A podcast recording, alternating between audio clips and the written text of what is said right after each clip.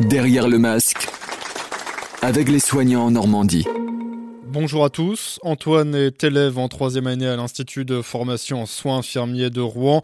Il s'est porté volontaire pour prêter main forte au service de réanimation du CHU face à cette crise du coronavirus. C'est l'école qui nous a demandé si on était volontaire, du coup par euh, appel téléphonique, pour savoir euh, un petit peu si on était volontaire, si on acceptait.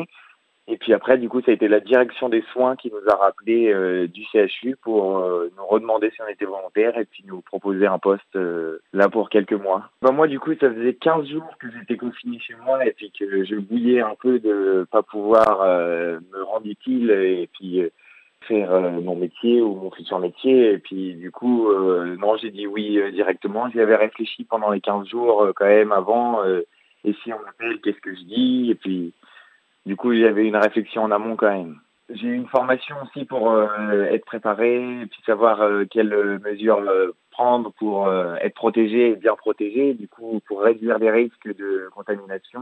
Racontez-nous un petit peu déjà, peut-être le, premier jour, comment ça s'est passé votre arrivée Au moment de mon arrivée, j'étais pas vraiment attendu par l'équipe, ils savaient pas que j'allais arriver, puis bon, ils étaient très contents parce que du coup c'était un soutien pour eux et puis ils en avaient besoin. Et du coup, euh, après, euh, ça s'est très bien fait. Euh, ils m'ont montré un petit peu le service que je connaissais déjà parce que j'ai fait un stage là-bas. Mais c'était pour me rappeler un petit peu les choses. Et puis après, c'est parti de soi-même. Alors moi, c'est aide-soignant de nuit, là, du coup. Et puis, c'est l'échange des patients, les réinstaller bien dans le lit, faire des petits soins euh, pour qu'ils soient euh, bien confortables et puis euh, aider l'infirmier si besoin. Les patients, ils sont pour beaucoup intubés, du coup, ils ne peuvent pas parler. On a très peu de communication quand même avec les, patients. Mais quand ils arrivent et qu'ils sont pas forcément intubés, il y en a beaucoup qui ont des craintes et puis ils ont peur pour eux. Ils disent je ne veux pas mourir ou des choses comme ça. C'est pas toujours évident non plus à avoir ces mots-là, mais on essaye d'être présent autour d'eux et puis d'essayer de les rassurer comme on peut quand même. L'ambiance, le rythme de travail, vous qui êtes de nuit, euh, ça va, ça se passe bien?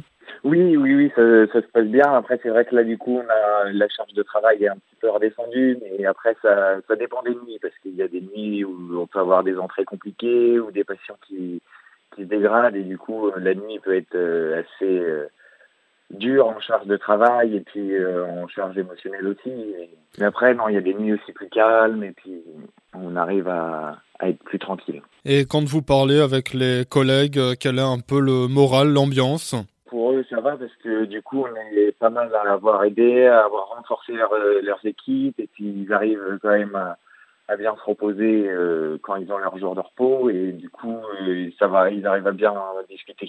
Tout cela va nourrir en tout cas votre expérience sans doute professionnelle pour l'avenir. Ah bah oui, ça c'est sûr et puis du coup euh, c'est sûr que ça va être plus enrichissant pour moi aussi et puis ça m'a permis de remettre un pied en réanimation, c'est là où je veux travailler plus tard. Du coup c'était intéressant quand même euh, pour moi. Merci Antoine, élève infirmier à Rouen et volontaire au service euh, réanimation du CHU. Merci d'avoir témoigné euh, dans Derrière le masque sur Tendance Ouest. Bonne journée et bon courage.